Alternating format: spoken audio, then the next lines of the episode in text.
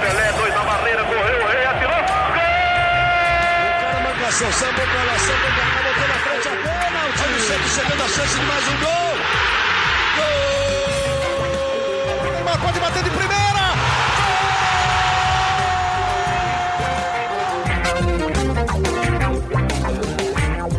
Orgulho que nem todos podem ter. Eu sou Leonardo Bianchi, esse daqui é o GE Santos, podcast do Peixe no GE. E olha, faz tempo que a gente não fala isso aqui, mas o Santos perdeu, foi derrotado em casa para o Atlético Goianiense por 1 a 0 uma partida bem ruim da equipe do técnico Cuca e o fim de uma invencibilidade de 12 partidas. O Peixe que não perdia desde o dia 30 de agosto, mas voltou a ser derrotado.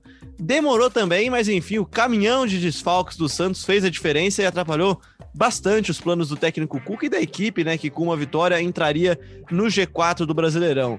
Sem Soteudo, Marinho, Lucas Veríssimo, Jobson, Carlos Sanches, Raniel, o goleiro reserva Vladimir, o menino Renier, o Santos sentiu demais a falta de opções e não conseguiu superar o Dragão, que veio e fez mais uma boa partida nesse Campeonato Brasileiro, mesmo sem técnico. Vamos falar dessa partida, claro, mas também falar do final de semana. O Santos viaja para Curitiba para enfrentar o Coxa, que vem embalado depois de vencer o Palmeiras fora de casa.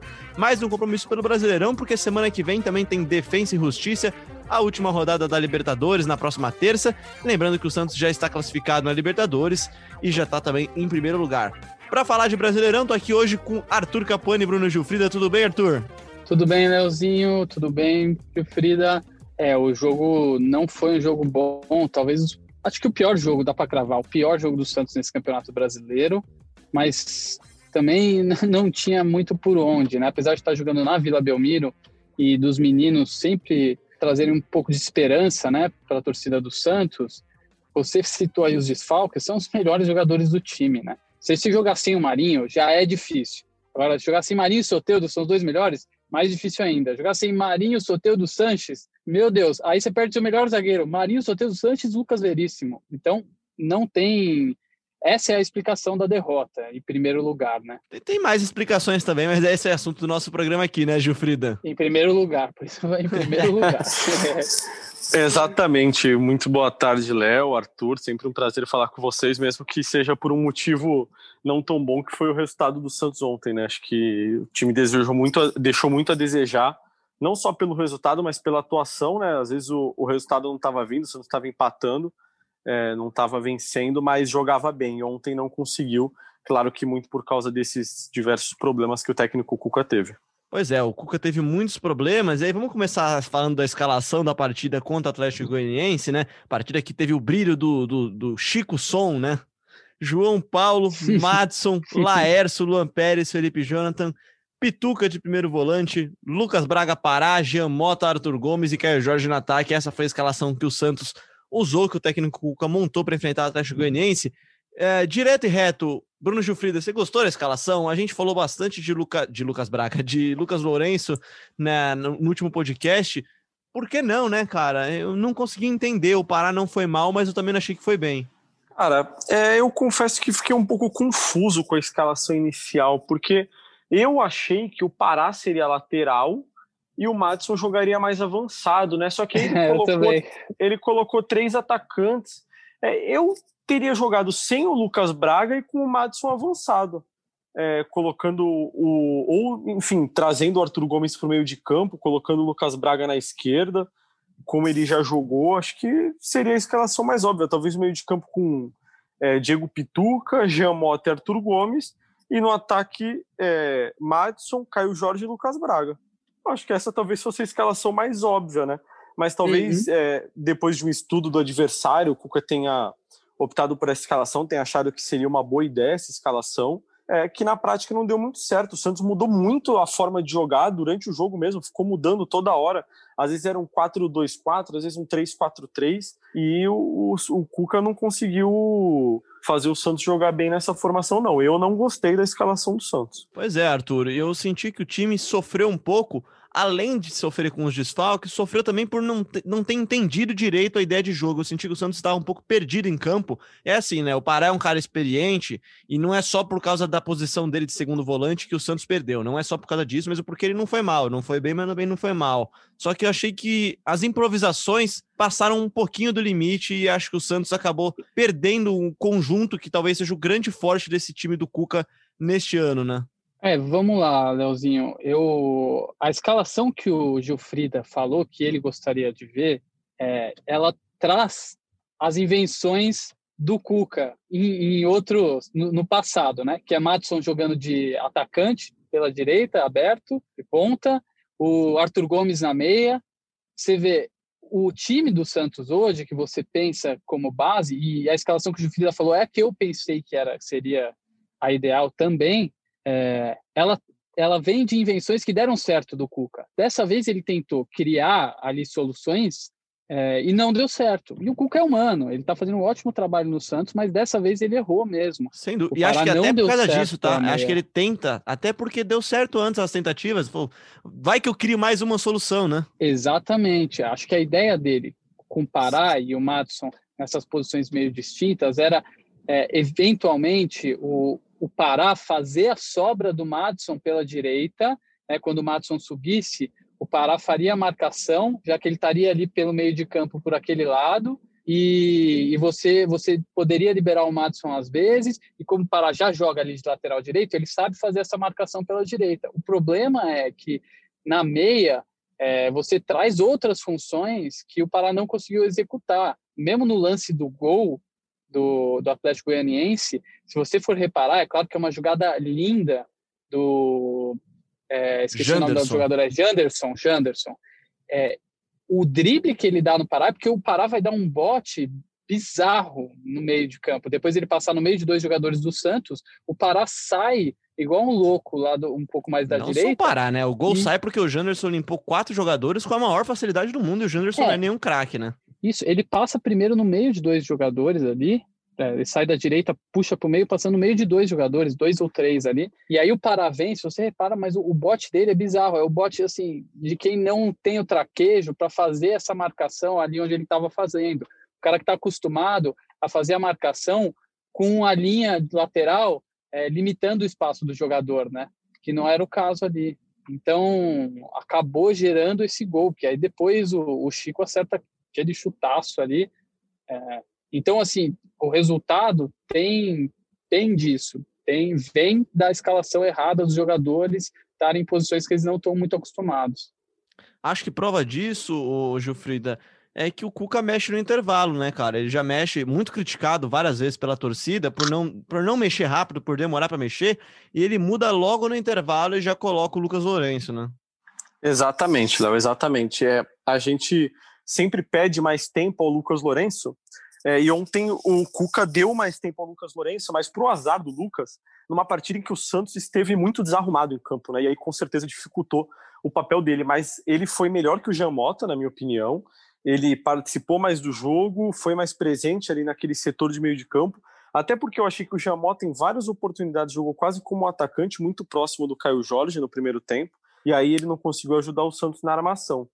É, Acho que a partida de ontem fica até seria até injusto a gente avaliar o Lucas pela partida de ontem, é, diante dessas circunstâncias que eu falei, né? O time muito desarrumado, é, com muitos desfalques. Então, com certeza, não é o, não foi aquele Lucas que a grande parte da torcida esperava.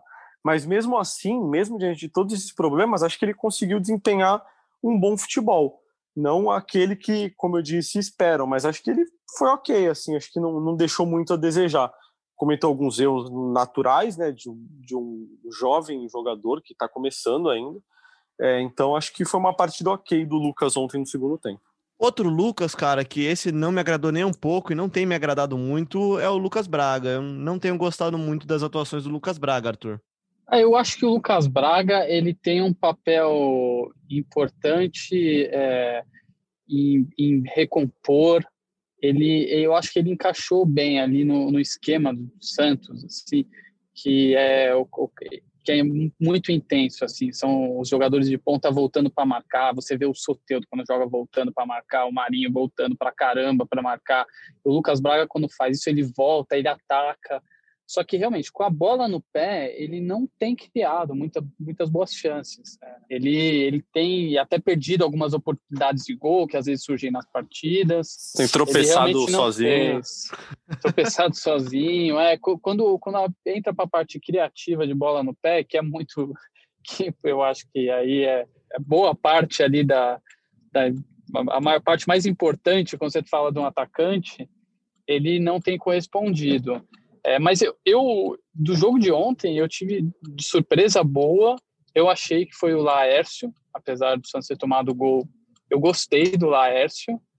E dos meninos que não aproveitaram a oportunidade, eu gostei do Anderson Ceará. Eu achei que foi o que aproveitou melhor a, a oportunidade ali. Apesar de que, num geral, os meninos não mostraram serviço, né? o, o time não estava arrumado, mas você não pode perder essas chances quando você está início de carreira. Você, você vai jogar um em casa, jogo né, cara? Um, um jogo inteiro, que não é tão casa. difícil. Exatamente. É, o time vindo numa sequência boa de vitórias, né, sem pressão. Então, o Marcos Leonardo perdeu uma grande oportunidade de mostrar serviço, o Lucas Lourenço acho que perdeu a oportunidade de mostrar serviço, o Sandri mais uma vez perdeu a oportunidade. Enfim, é, mas mesmo o Sandri perdendo essa oportunidade, até ia falar dele. Eu acho que a noção dele de espaço dali daquele setor já fez ele jogar melhor que o Pará, por exemplo. É, sei lá, numa antecipação. 100% é... de acordo, cara. Fica mais natural, né? É, parecia que o Pará não estava confortável ali. E olha que o Pará era volante, né? Ele chega ao Santos em 2008 como volante. Mas é, só tem uma diferença, assim, né? Você consegue ver uma diferença. Não sei se o Arthur concorda. Eu acho que o Sandri não jogou bem. Concordo com isso. Mas às vezes, sei lá, o Santos perdia uma bola no ataque, o Sandri estava marcando certo, ele estava pressionando o cara certo, ele estava. O Pará teve até uma hora que o Cuca grita desesperadamente para ele sair de lá de trás, porque ele estava todo momento próximo demais da zaga, ele não conseguia desgrudar dos zagueiros. E isso com certeza é falta de noção ali do, do espaço que ele deveria ocupar e tudo mais. Ainda mais sem tempo para treinar, né? Ah, eu concordo que ele foi melhor do que o Pará, mas com todo respeito ao Pará, e não vem uma frase respeitosa, o tem um amigo meu, editor também, Rafael Augusto, ele disse que depois você fala com todo respeito, vem uma frase respeitosa a seguir, né? Não, não vem, nesse caso não vem. Com todo respeito ao Pará, ele, ele não estava na posição que ele tá, tem jogado, é, e então a gente está nivelando por baixo ali, entendeu? Eu acho que o Sandri ele teve oportunidade até com o Gesualdo em clássico contra o Corinthians, é, ele teve outras oportunidades, ele não tem mostrado serviço. É, longe de mim já que, querer taxar ele como um jogador que deu errado. Não, não é isso. Mas no Santos ele não tem aproveitado as oportunidades que ele, que ele teve e ontem foi mais uma. É, o Sandri tem 18 anos, né? Ele é muito jovem ainda, tem muito a evoluir. Só que realmente, quando ele entrou, não tem funcionado tão bem. Quem funciona muito bem para mim, e de novo funcionou muito bem nessa partida, mesmo com todos os defeitos que a gente citou da equipe na partida contra o Atlético Goianiense, foi o Pituca, né, cara? Eu, eu fui abrir as estatísticas do jogo, Gilfrida, e aí eu vi que ele foi o maior passador da equipe, com 66 passos completos. E aí mostra o quanto é importante a função dele desse primeiro volante, né? Como ele distribui o jogo e assim, ontem ele era um, ele era, sei lá, um coqueiro no meio de um deserto, sabe? Ele era o único cara que tinha alguma possibilidade de criar alguma jogada para o Santos, porque o meio-campo do Santos ontem realmente foi a pior, acho que foi o pior setor do time no campo, né? Porque quando a bola chegou no ataque, ela chegava até torta também para o Caio Jorge tentar finalizar, para o Lucas Braga que não teve bem também realmente. É, Léo, concordo com você. Acho que a gente fica até um pouco repetitivo de falar tantas vezes do, do Pituca como primeiro pois é. volante. É mas é que parece óbvio, assim, né? Porque é, você tirá-lo dessa posição, você sacrifica ele para colocar um outro jogador. Por exemplo, sei lá, quando voltar o Alisson. Você vai de novo tirar o Pituca da posição que ele joga melhor para colocar um outro jogador? Por quê, né? Por que, que vai fazer isso? O Santos está ganhando com ele ali. Então, na minha visão, o Pituca ganhou essa posição. Resta saber quando o Alisson estiver à disposição, né? Eu cantei essa bola aqui, né? Sem informação nenhuma, mas mais com palpite mesmo, opinião, que o Alisson, nesse time, mesmo sendo um dos jogadores mais importantes, nesse time, do jeito que o Cuca joga, não vejo tanto espaço para ele, não, Arthur. Eu não, não consigo ver mesmo muito espaço para ele. Você falou do Laércio, eu não achei a partida muito boa, mas eu achei também que ele tá um pouco sem ritmo de jogo. E acho que é natural, ele ficou um tempo parado só treinando, né? Enquanto o Santos não conseguia regularizar ele. Só que de toda forma, chega, joga no domingo, joga na quarta-feira, mostra o quanto que esse elenco do Santos é curto. E aí na coletiva a gente ouviu o Cuca mais uma vez, acho que cada vez mais um, um decibéis por decibéis, ele vai aumentando um pouquinho o volume dessa corneta, dessa crítica, desse pedido de socorro praticamente, né, para ter mais reforços para aguentar uma maratona de jogos. O Santos que tem Libertadores, tem Copa do Brasil, tem Brasileirão, enfim. Vai ter jogo quarto domingo até fevereiro. É, eu, eu acho que o Laércio, o meu elogio a ele foi levando em conta esse contexto, tá? De que ele tá mesmo sem ritmo de jogo, mas eu achei ele seguro para sair jogando, acho que se posiciona bem. É, e o Santos está precisando tanto de um zagueiro, né? Tudo bem que voltou o Luiz Felipe agora, mas o Santos praticamente sem zagueiro reserva, né?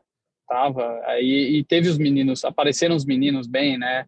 O Wagner Leonardo, o Alex, mas se lembra quando só, só tava com. A gente só sabia de Lucas Veríssimo e Lô Pérez. Assim, aí o Alisson começou a jogar de zagueiro, enfim. Eu acho ele uma boa, uma boa para o elenco do Santos, Bom, né? O Santos chegou a jogar é com o Matson de zagueiro, né? Libertadores, né? É, E aí, assim, quando a gente quando a gente fala lá no começo da temporada ou, ou na volta da pandemia que o Santos não tem um elenco grande, não tem um elenco tão bom, é justamente para momentos como esse, né? Quando você vai pegar um Atlético Goianiense em casa com desfalques importantes, se você tem um elenco bom, você ganha ou empata o jogo. É, no caso do Santos, como não tem muitas peças, o Santos sofreu, né? Com certeza. E perde a chance de entrar no G4, né, Arthur? Né, Arthur? Né, Gilfrida? É, mas acho que ó, o grande X da questão do jogo de ontem é essa falta de opção. Claro que poucos elencos do futebol brasileiro teriam opções e soluções para tantos desfalques como o Santos teve ontem, né? É, é. É, mas eu acho que poderia, talvez, um, se o Santos tivesse mais uma peça para o meio de campo e mais uma peça para o ataque com mais qualidade, talvez não sentisse tanto. Acho que isso já seria o suficiente. É, talvez outros elencos tivessem essas peças, assim, não para substituir a altura do Marinho e do Soteudo, do Sanches, mas para você chegar um pouquinho mais perto do que eles é, conseguem entregar para o Santos. Não estamos falando de sair aqui o Alisson e entrar o Thiago Maia, né? Não estou falando de sair o Gabigol e entrar o Pedro, né? Como, como se fosse o Flamengo, mas de entrar gente que consiga manter um nível de time suficientemente alto e entrosado, sem improvisações, para você vencer o Atlético Goianiense que briga pela parte de baixo da tabela, né? O Santos tem provado semana após semana que a briga dele é por Libertadores, a briga dele é no topo, não é no meio da tabela, né? É, vou citar um exemplo até dentro do, do próprio elenco, assim, sei lá, daqui a um tempo o Robinho vai estar à disposição.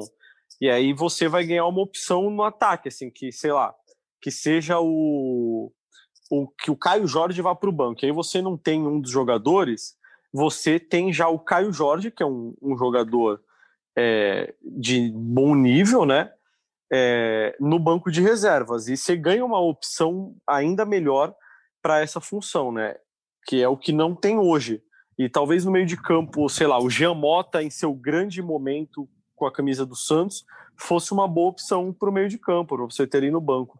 Mas acho que realmente falta aí é, uma opção não um craque, como você disse, e exatamente do mesmo nível do titular, mas jogadores que cheguem mais próximo ao nível dos titulares. E falando de. Aí eu preciso falar uma coisa do Caio Jorge, desculpa, Léo. Aproveitar que você citou o Caio Jorge, o Gilfrida. Ele precisa fazer gol, né? Eu sei que é o jeito que joga, que ele sacrifica pelo time, mas, mas Toca a centroavante, ele- corneta. não, ele precisa, Precisa, fazer precisa. gol, cara, pra ele até, pra ele, tipo, pro time, assim, cara, Pra ser o eu 9, aposto né? que Pra, ele, pra sustentar é, o eu 9, ele precisa que ter. ele deve sofrer, ele deve sofrer em não fazer gol também. Mas assim, você viu, o, sei lá, o, o- o Santos quando jogou contra o Grêmio, é, o Diego Souza. Cara, o gol que o Diego Souza faz, viu uma chance ali, a bola sobrou na entrada da área, uma paulada no canto, gol. O centroavante precisa às vezes disso, entendeu? Pegar e, e fazer o gol, assim, de algum jeito. E, e ele sofre, Mas eu acho que tem muito a ver mais com o esquema do que com ele, tá? Eu acho até que ele tem que melhorar a finalização dele, acho que ele vai melhorar, só que eu acho que tem muito a ver com, com o estilo que o time joga mesmo. Não a partida contra o Atlético, tá? Não é isso. Mas o time depender muito dos pontas, eles acabam sendo muito mais protagonistas. E não é que o Marinho afunda pra linha de fundo, que ele dá profundidade e joga a bola na área pro Caio Jorge resolver. Não, o Marinho ele pega e vai ele mesmo pra dentro do gol, né? É, não, isso sim, o Marinho. É, mas eu acho que, por, por exemplo, ontem, assim, o Caio Jorge furou uma bola, assim, meio bizarro. Acho que ele Acho que ele protagoniza, pode às vezes, melhorar. Acho que ele protagoniza, às vezes, alguns lances que é, testemunham contra ele, assim. Tipo, essa bola que ele furou ontem foi bem bizonha. É, mas eu acho que com o bom posicionamento dele e a qualidade que ele tem assim para distribuir o jogo, visão de jogo, ele vai melhorar e vai e vai conseguir fazer mais gols, enfim.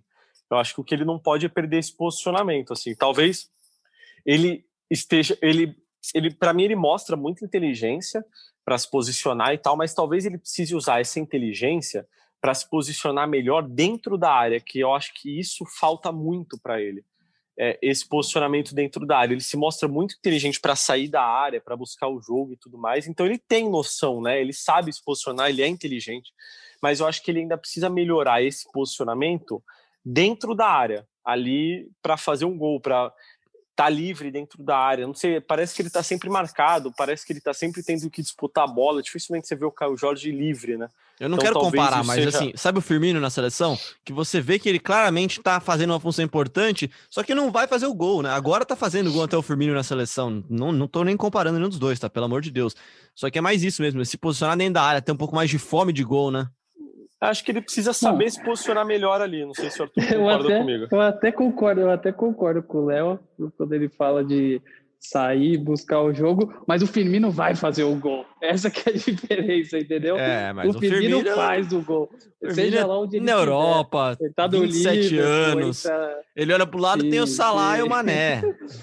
Mas você entendeu quando eu falo do centroavante? Quando eu falei, puta, ele precisa fazer o gol, é por causa disso, assim, de um jeito ou de outro, o Firmino faz gol, sei lá, ele faz. Ele de canela mais área, faz, como... né? Concordo com o Gil Frida, concordo com o Gil Frida, que ele talvez tenha que começar a acertar, porque ele, ele entendeu como jogar para o time. Agora ele precisa entender como jogar um pouco para ele também, sem, claro, deixar de jogar para o time. Vocês entendem mais ou menos a analogia Entendi. que eu estou fazendo? Entendi. É, eu acho, acho que, que sei lá, falta ele, ganha, ele antecipar um zagueiro dentro da área. A gente vê muita bola do Santos indo da linha de fundo para trás e dificilmente você vê o Caio ganhar essa bola. Porque ele não ganha, assim, ele. Não sei nem se é mal posicionado, mas ele talvez não saiba se posicionar como um centroavante, assim, para disputar uma bola também, com o zagueiro, antecipar. Ah, eu acho que falta. Ele é. Ele não é aquele centroavante forte, assim, né? Você fala assim, não, pô, ele é uma máquina, assim, muito forte.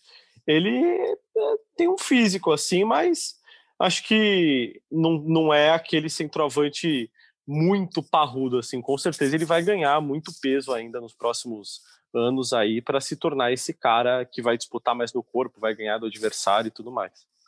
É, bom, Falando então agora sobre sequência de temporada, né? Sequência de jogos. O Santos que enfrenta o Curitiba no final de semana, no sábado à noite, às 19 horas no Couto Pereira. Jogo com transmissão do Premier. E terá desfalques, é verdade, mas terá retorno de pessoas, de jogadores importantes também, né, Gilfrida? Exatamente, não, exatamente. Soteudo volta, Jobson volta, é, quem sabe Marinho, Lucas Veríssimo. É, são retornos muito importantes. A gente Talvez seja até difícil esses dois últimos voltarem, mas só o Jobson e o Soteudo já são ótimos reforços aí para o Santos do, do técnico Cuca. Curiosidade de te pedir um time, cara, uma prévia de um time aí, contando que Marinho e Veríssimo podem, podem estar de fora ainda? Acho que, sem contar com Marinho e Veríssimo, eu iria com João Paulo, Madison, né? O Pará tá suspenso. É, Laércio de novo, Luan Pérez e Felipe Jonathan, Jobson, Pituca e Jean Mota, Arthur Gomes, Caio Jorge e Soteudo. Acho que não, não deve fugir muito disso. Tô fechado contigo nessa aí, então. Passamos rapidinho, então, porque sábado tem jogo do Santos, a gente fala dele na segunda-feira, assim como falaremos também rapidinho na segunda-feira sobre Defensa e Santos. Ó, só spoiler, se eu fosse o Cuca, time inteiro reserva contra Defensa, cara. Poupa a semana inteira, deixa os caras descansar e aí ganha vida nova para seguir aí na sequência de temporada que é dura para o Santos. Santos que vai enfrentar o Fluminense no dia 25, no final de semana, não esse o próximo. Vamos lá então, gente, porque a gente vai falar aqui, é claro, da chegada de Robinho de novo, porque esse daqui vai ser tema constante do podcast, né? A gente falou bastante no começo da semana e também será tema hoje. É uma contratação de peso do Santos, né, que vem acompanhada com aquela grande polêmica que a gente falou aqui, que é a condenação do Robinho. O Robinho é condenado em primeira instância, Claro, tem outras instâncias ainda, mas ele já foi julgado e já foi condenado culpado por violência sexual na Itália em primeira instância. E nessa semana, Gilfrida, a gente teve um primeiro desdobramento dessa contratação que já afeta, de certa forma, o bolso do clube que perdeu um patrocinador, né? Exato, Léo. O Santos perdeu a Outro Pride, né, que patrocinava é, o time. É... São desdobramentos que a gente até já imaginava que pudesse acontecer, né? Mesmo que o Robinho ainda deva ser considerado inocente e, e um homem livre, é, só a participa, só o envolvimento dele num caso assim já já torna a situação muito complexa, né? Muito obscura, digamos. É, a gente imaginava que isso pudesse acontecer e realmente aconteceu. Até a gente vai ouvir aí o presidente Orlando Rola. Quando a gente entrevistou ele, isso ainda não tinha acontecido, mas ele já mostrava assim, mesmo que confiando no Robinho, ele disse que quer ver o processo e tudo mais. Ele é policial civil, então é, com certeza os próximos dias, semanas, próximas semanas aí serão movimentadas por causa dessa contratação. Vamos ouvir então o que o presidente Orlando Rolo falou em entrevista ao Bruno Jufrida, ao Gabriel e ao Edu Valim também, eles que foram entrevistar o Rolo nessa última quarta-feira, entrevista completa para você que está ouvindo a gente depois, vai ao ar na sexta-feira, na sexta-feira no GEL, entrevista completa do, do Orlando Rolo, presidente do Santos, agora com Dá um spoilerzinho de tudo que ele falou aí, vai, Jufrida, antes da gente rodar esse pequeno trechinho que já até tá no ar já sobre o Robinho. Ele falou bastante coisa legal, assim, disse que tem dormido de duas a três horas por noite, inclusive hoje ele teve uma crise de hipertensão, talvez ele esteja dormindo pouco demais. É, ele falou, usou uma, uma, um termo, assim, né, assim, ele criou uma, uma expressão para definir o período dele no Santos, falou que serão três anos em três meses, com dinheiro de três dias. Então ele é já o nosso fechou JK, alguns... né? já fechou alguns acordos, já conseguiu acordo com o Hamburgo da Alemanha para tirar a punição da FIFA. Agora tenta o acordo com a Chipato do Chile, é, que também impede o Santos de contratar novos jogadores. Tenta o acordo com o Atlético Nacional da Colômbia pela contratação do Aguilar. É, então ele falou bastante sobre isso e falou que na próxima semana o Santos já deve passar por reformulação também no futebol. É, teve reformulações administrativas, né? É, demitiu diversos funcionários, cerca de 30 pelos cálculos dele, é, e pelo que ele falou no, nas próximas semanas aí, é, na, principalmente na próxima semana, o Santos vai passar por uma reformulação também no futebol em outros esportes, futebol de base, é, esportes olímpicos, enfim é, o setor de esportes, o departamento de esportes do Santos também será alvo de uma reformulação. Vamos ouvir então o que o Rolo falou sobre Robinho, sobre a contratação do Robinho, matéria que já está no ar no GE. Você pode ir lá sempre no ge.globo Santos, você vai saber todas as novidades de Robinho, de Rolo, de Santos, de tudo. Vamos ouvir o que o Rolo tem a dizer sobre o Robinho. Com relação à polêmica da contratação dele, olha, a torcida do Santos aprovou em mais de 90% a contratação dele é, é direito de qualquer pessoa discordar da, da, da, contratação, né? concordar, discordar, cada um tem a sua opinião. Eu só acho desumano, pode citar isso, eu acho desumano o apedrejamento moral que estão fazendo com o Robinho sem ele ter sentença, tá? sem ele ter sentença definitiva, ou seja, transitado em julgado. Tá? É um processo ainda que está em andamento lá na Itália, está muito longe de terminar, ainda tem outras esferas para decidirem, né? Salvo engano, já está tá, tá em segundo grau, ainda, ainda cabe re, recurso e mais um recurso, entendeu? E o que está acontecendo é um apedrejamento moral, politizaram, a, como tudo no Brasil hoje estão politizando, politizaram a contratação do, do, do Robinho. O Robinho, depois desse, dessa acusação, já jogou mesmo no Santos, jogou no Atlético Mineiro, ninguém falou nada. Entendeu? Jogou fora do país, ninguém falou nada. Entendeu? Começaram a apedrejar ele agora. E o que me espanta são pessoas, inclusive condenadas pela justiça, alguns jornalistas condenados pela justiça, apedrejando o Robinho sendo que nem condenado em definitivo ele está. Entendeu? É evidente que o Santos levou em consideração esse problema, óbvio. Só que tivemos ciência que ele não está condenado. Entendeu? Se ele não está condenado, eu não vejo problema nenhum. Quem sou eu para julgar Quem tem que julgar é o juiz, é o juiz da Itália. Eu vou te falar mais uma coisa, eu sou policial. Eu já investiguei casos de estupro e já prendi muitos estupradores. Então é um crime que eu abomino. Eu abomino como policial e como ser humano. E eu, e aí eu falo institucionalmente como Santos Futebol Clube, a gente abomina qualquer tipo de violência, ainda mais violência contra a mulher.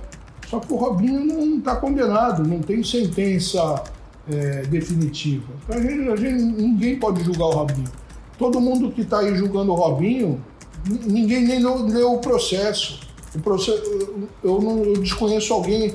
Eu já pedi, por exemplo, eu já pedi uma cópia do processo e o, o tradutor ainda está tá traduzindo. Ninguém nem, nem viu o processo, como é que estão julgando o Robinho. Tá aí, então o presidente Orlando Rolo, então, que falou, é bom dizer de novo, né? O, o Gilfrida falou antes aqui, ele é, não tinha acontecido ainda esse rompimento de contato com o Artopride quando eles entrevistaram o Rolo, é uma coisa recente, aconteceu na tarde do mesmo dia, mas foi depois, e até já tirando aqui uma aspa aqui da matéria aqui, o Richard Adam, diretor de operações da Ortopride, fala aqui que eles têm muito respeito, né? Abre aspas, temos muito respeito pela história do Santos, nesse momento decidimos pelo rompimento de contrato de patrocínio, o público é majoritariamente feminino e em respeito às mulheres que consomem nossos produtos, tivemos que tomar essa decisão. Queremos deixar claro que não fomos informados previamente sobre a contratação de Robinho e foram pegos de surpresa pela imprensa no final de semana. Essa é a palavra da Ortopride na pessoa do Richard Adam, que é diretor de operações da empresa. Arthur, tem algo a comentar sobre isso, sobre essa declaração também do rolo? É, eu não, eu não participei do, do podcast que vocês falaram com mais profundidade sobre o, a contratação do Robinho, eu tenho conversado bastante, assim, até com mulheres sobre esse caso, para até entender, tipo assim, bem a visão. Em primeiro lugar, eu, eu acho, sempre achei que o Santos não, eu se eu fosse o presidente do Santos, eu não recontrataria o Robinho, eu não traria ele de volta. Primeiro pela imagem do clube é, de um jeito ou de outro, já é uma polêmica. É como um influencer, quando vai falar uma coisa muito polêmica, perde seguidores. É, em termos de imagem do clube, administrativa, a parte fria, tá? Eu não estou falando de parte humana, a parte fria não, não traz benefícios para o Santos. E a gente viu agora com o rompimento da Orthopride. Eu falava isso com a Fabiola Andrade, repórter da, do, da Globo, e ela e falando que eu achava que manchava a imagem do clube, e de fato isso está provado, por isso que a, a empresa retira o patrocínio. É, você tem um outro lado que eu acho que a gente não pode é, julgar, nós, imprensa e opinião pública, o, o Robinho já pelo que ele fez. Ele ainda está em julgamento. Ele não foi condenado em trânsito julgado, ou seja, ele ainda tem instâncias para recorrer. Então, não somos nós que vamos prender o Robinho. É, quem vai prender ou quem vai decidir vai prender é a justiça é, italiana ou brasileira, enfim. É, na parte técnica, na parte técnica, o Robinho pode trazer benefícios ao time do Santos, mas é, tem que ver o quanto isso vai trazer de gasto para o clube. O Santos não pode gastar. O Robinho já tem 36 anos, é, o Robinho é, não vai ser o Robinho das outras passagens que teve pelo clube. Não adianta o torcedor se iludir com quanto a isso. Então, eu acho que, no geral, traz mais contras do que prós essa contratação dele. E quando você fala aí, já mais do lado humano, sobre a condenação em primeira instância dele sobre o, o caso de estupro coletivo, é, o futebol ele é diferente das outras profissões. O futebol ele leva uma questão de idolatria. O Robinho é ídolo da torcida do Santos ou foi. É, você está trazendo de volta é, para jogar com a camisa do clube um jogador que as crianças vão gritar o um nome, é, que vão ter mulheres no estádio assistindo o jogo. Ele vai fazer gol, as pessoas vão comemorar não vão. É, olha tudo isso que você está levando em conta. E aí, daqui a três anos, ele é condenado mesmo, considerado culpado pelo caso de estupro. E aí, você está colocando em campo um cara que pode ser um criminoso de um crime que é muito sério. Então, eu acho que isso não pode ser deixado de lado. É, o futebol ele é diferente mesmo. Se ele fosse é, um dentista, talvez não tivesse problema. Quem quisesse ir, iria lá e, e faria uma consulta com ele. Mas não é o caso. O futebol ele, ele é um esporte que tem uma influência social muito grande, é, que é, tem influência na, na criação da, das crianças. Então, eu, eu, eu, se eu fosse Santos, não, não contrataria o Robinho. Bom, a minha opinião eu já dei no podcast da segunda-feira. Você que quiser ouvir, a gente falou bastante sobre o Robinho lá, eu, a Laurinha, o Gabriel também. Passamos a limpo também toda essa história, trouxemos opiniões de especialistas, enfim. Esse é um assunto que vai estar frequentemente aqui no podcast GE Santos. A gente vai debater sim, tanto dentro quanto fora de campo. E, enfim, Gostou, não gostou, cada um tem a sua opinião, aqui é a nossa opinião. Para fechar de vez o programa, gente, vamos falar também das sereias que jogaram nessa quarta-feira o clássico contra o Corinthians, a última rodada do Brasileirão Feminino da primeira fase, né?